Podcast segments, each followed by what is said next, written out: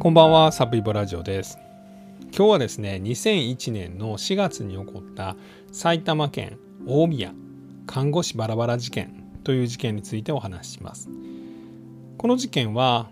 2001年の4月の7日、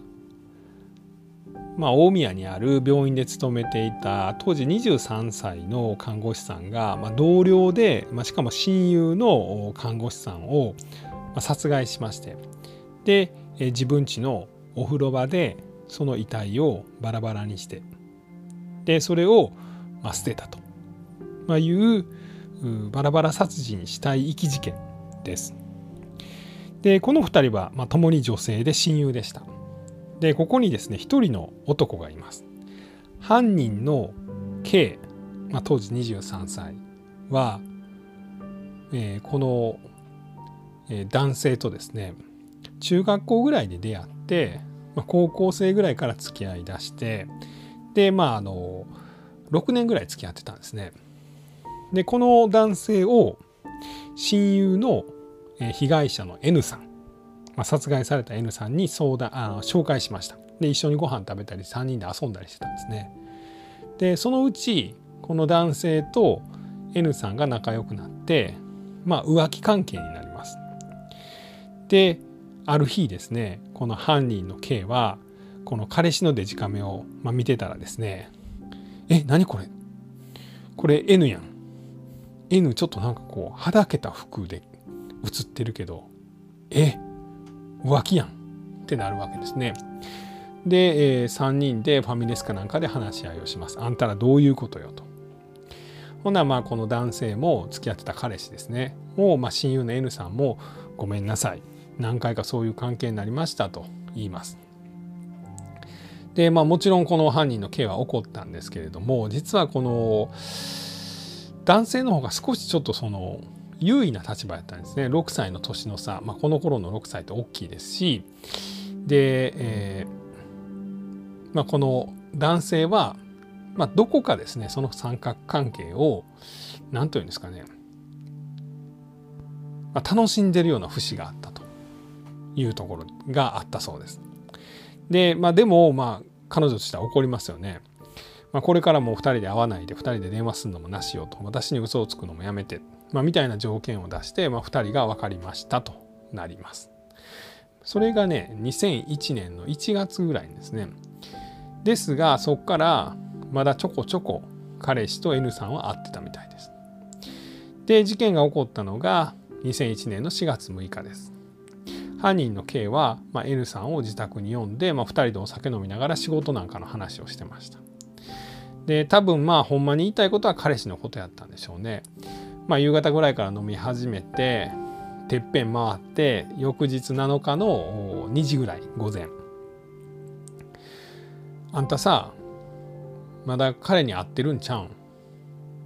私分かってるであれ約束したの覚えてる？でこの犯人の K は N さんに詰めるんですね。N さんがもうあの人にはうんざりあの人何て言うか何て言ってるか知ってる？もう K とは別れたいって言ってるで。って言って私ちょっとトイレ行くわって言ってまあ後ろを向きます。まあ、その時カーッと来た犯人の K は、まあ、近くにあったストッキングで N さんの首を絞めて、まあ、ぐっと締めれるように背中を膝でぐっと押しました、えー、N さんは倒れて痙攣して亡くなって。でその遺体を翌日に運んで、まあ、4日か5日かけて、まあ、バラバラにして、まあ、その遺体をゴミ捨て場に捨てたと、まあ、いう事件です。でまこの事件のですね、まあ、一番ポイントになるのがこの2人の間にいた彼氏である男性この男性がむちゃくちゃ疑われてるっていう話なんです。本番とかはどうか分かんないですよ。先結論から言っちゃうとですねこれ逮捕されたのは、えー、K です当時23歳の看護師 K。で N さんを殺害した罪で最終的に裁判では懲役16年が確定してます。ですがこの K は終始この彼氏をかばって自分が罪を背負ってまあ、懲役16年の刑を甘んじて受けたんじゃないかと、まあ、いうようなことが言われてます。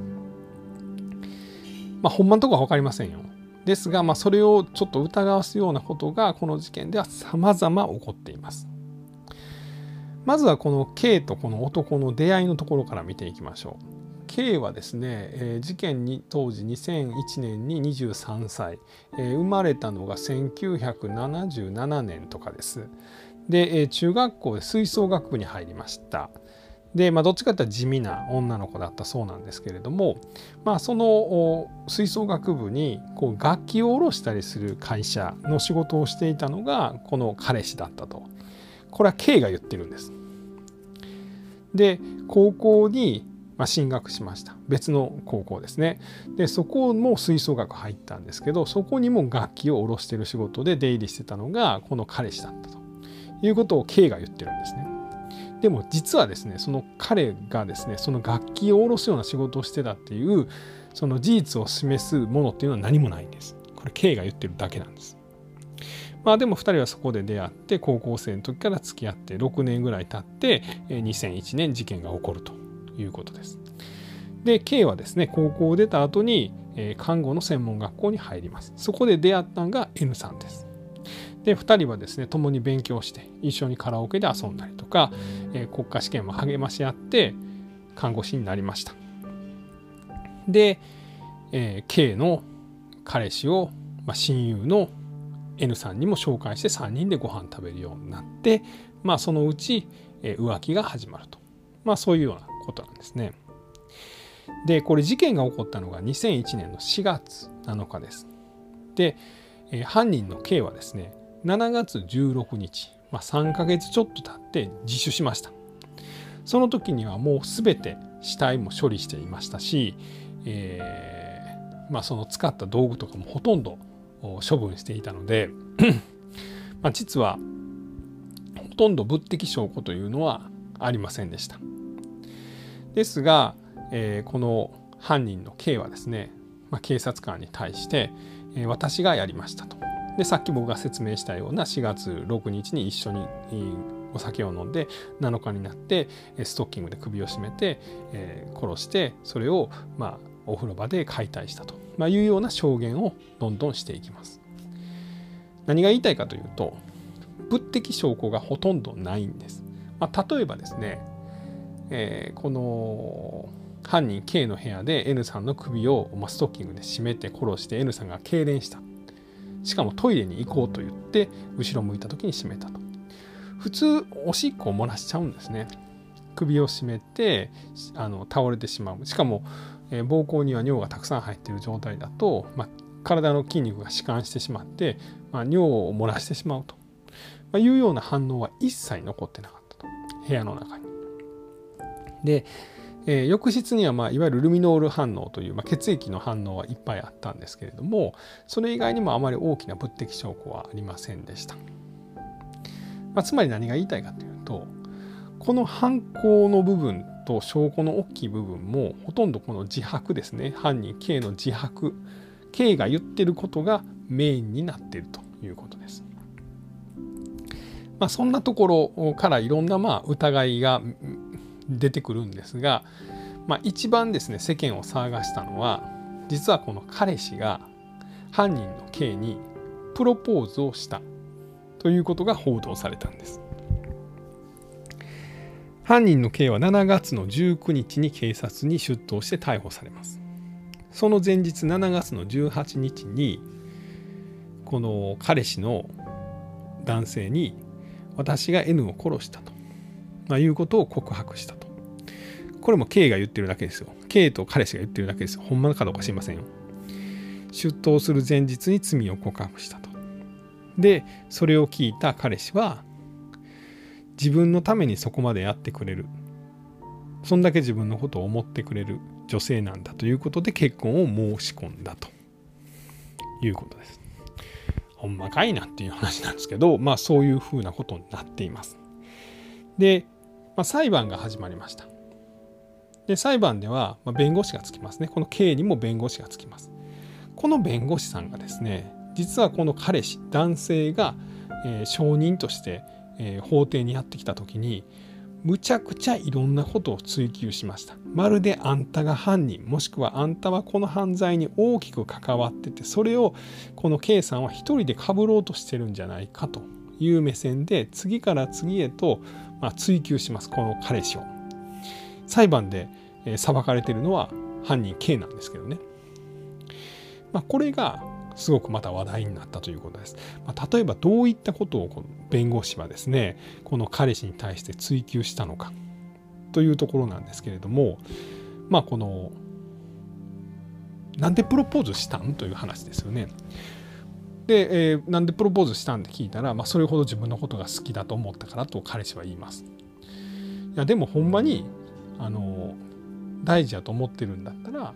まずその親友を殺したと言った時に怒るべきじゃないかとそんなことはしてはいけないと言うべきじゃないかと、まあ、言われてるんですよ弁護士に追及されたら、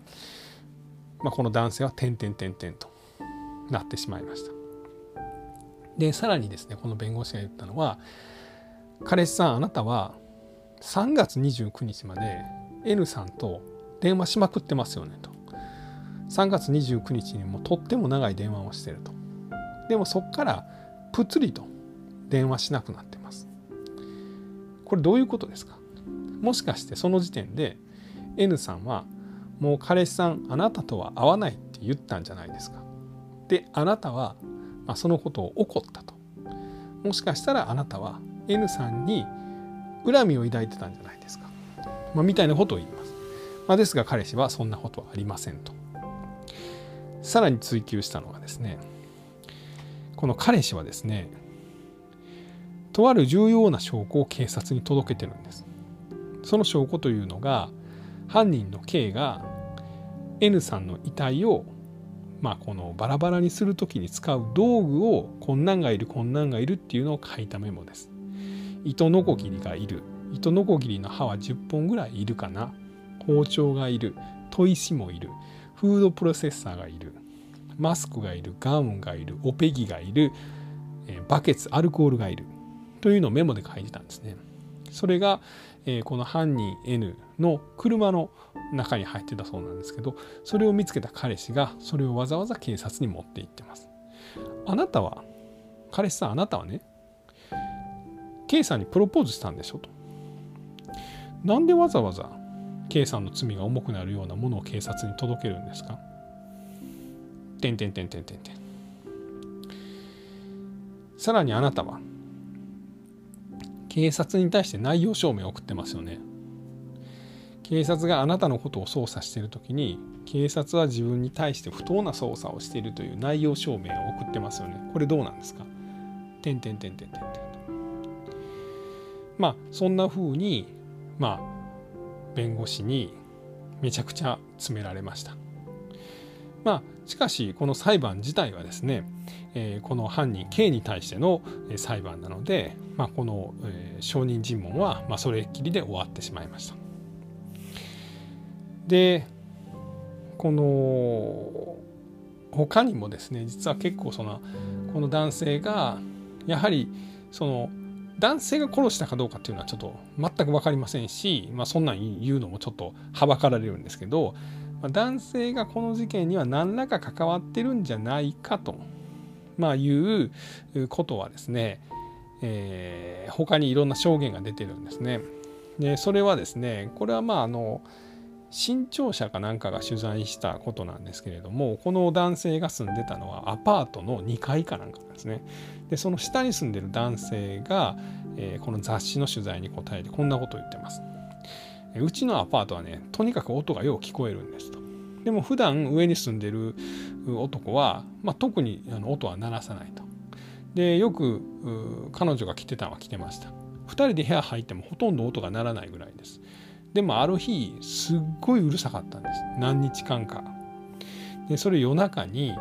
男が、まあ、ドッタンバッタン音を鳴らすんですね。でその音俺分かるねん。全く同じ間取りやからまあ、歩いたらどの辺歩いてると今トイレ行こうとしてるとか俺わかんねんと。でそれで考えたら上の階のやつこれ彼氏さんですね。押し入れの上に何か隠してそれを取って押し入れから飛び降りる。これを何回かやるよって夜中に。ほんまうるさかったわ、まあ、みたいなことを言ってるんですね。つまりこれは何かというと、えー、犯人の K が自分家のお風呂場で N さんの死体をバラバラにします。それをなんか袋かなんかに入れて持ってきます。この彼氏の家に。で要はそのゴミ捨て場にですねゴミをその捨てるタイミングがあんまり夜過ぎたらですね動物が荒らしてしまう。動物が荒らして袋を破ったらですね中にまあ遺体が入ってるとかバレてしまう。だからいいタイミングで出さなあかん。ただ朝までそれを置いとくのはその捨てる場所の近くに置いとかなあかんというのでこの男性の部屋に隠してたんじゃないかという推測をまあ雑誌はしてます。でそれを多分押し入れの上に直してそれを取ってまた降りる時にドタンと、まあ、いうような音がしたんじゃないかというのを、えー、これ身長45ですかねは、まあ、そうそうそういう筋立てをしています。で、えー、あともう一個まあ怪しいのがですねこの彼氏はですね、まあ、実はこの犯人の K と付き合ってる段階ではかなり男の方が優位な立場にいました。というのもこの浮気がバレてその後また会ってる。であんたまた会ってんちゃうんもう二度と会わんといてって言ったやん。俺そこまで約束してないね。まあ、みたいなそういう開き直るような素振りを見せてたんです。ですがこの事件が起こって急にまあそのプロポーズするっていうような関係性に変わってます。実際7月18日、まあ、これはその K が出頭する前日なんですけども2人であのビーズのライブに行ってるんですね。でそこでこの彼氏側は誓約書を作って。他の女性に電話しない電話したら報告する毎日1回は電話かメールをする小さなことでも嘘をつかない悪いことしたら謝る違反したら彼女 K の判断で行動します。まあ、という誓約書を書いてるんです。でこれに対しても弁護士は追及してるんです。彼氏さんねこの誓約書を見るとあなたは自由も人格も否定されてるようなんですけど事件の後で2人の人間関係は逆転してますよね。はい。なぜ逆転したんですか？分かりません。あなた何か負い目があったんじゃないですか？いいえ、それはありません。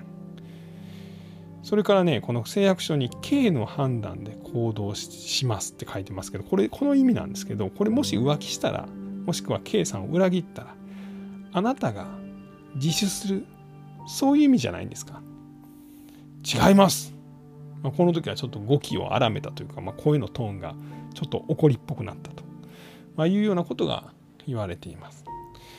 まあ、つまり何が言いたいかというとですねこの男性はこの事件に何らかの形で関わっててやはりこの K さん K さんじゃ K が犯人 K が全てをかぶってまあ服役した。でまあそのお願いと。でも出てきたら絶対俺は君と結婚するから。まあ、みたいなことを言ったんじゃないかというのをこの弁護士もこの雑誌も、まあ、そういう見方をしているということです。ただ真実は僕には全く分かりません。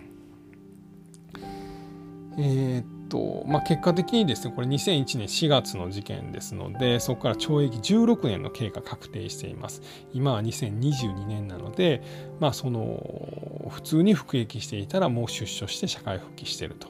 まあ、いうことでございます。まあ、その後、2人が結婚したのかどうかっていうのはちょっと僕には分からないので、まあ、どうなったんでしょう。まあ、というような話でございます。えー、今日は2001年の4月に起こった、えー、埼玉大宮看護師バラバラ殺人事件についてお話をさせていただきました。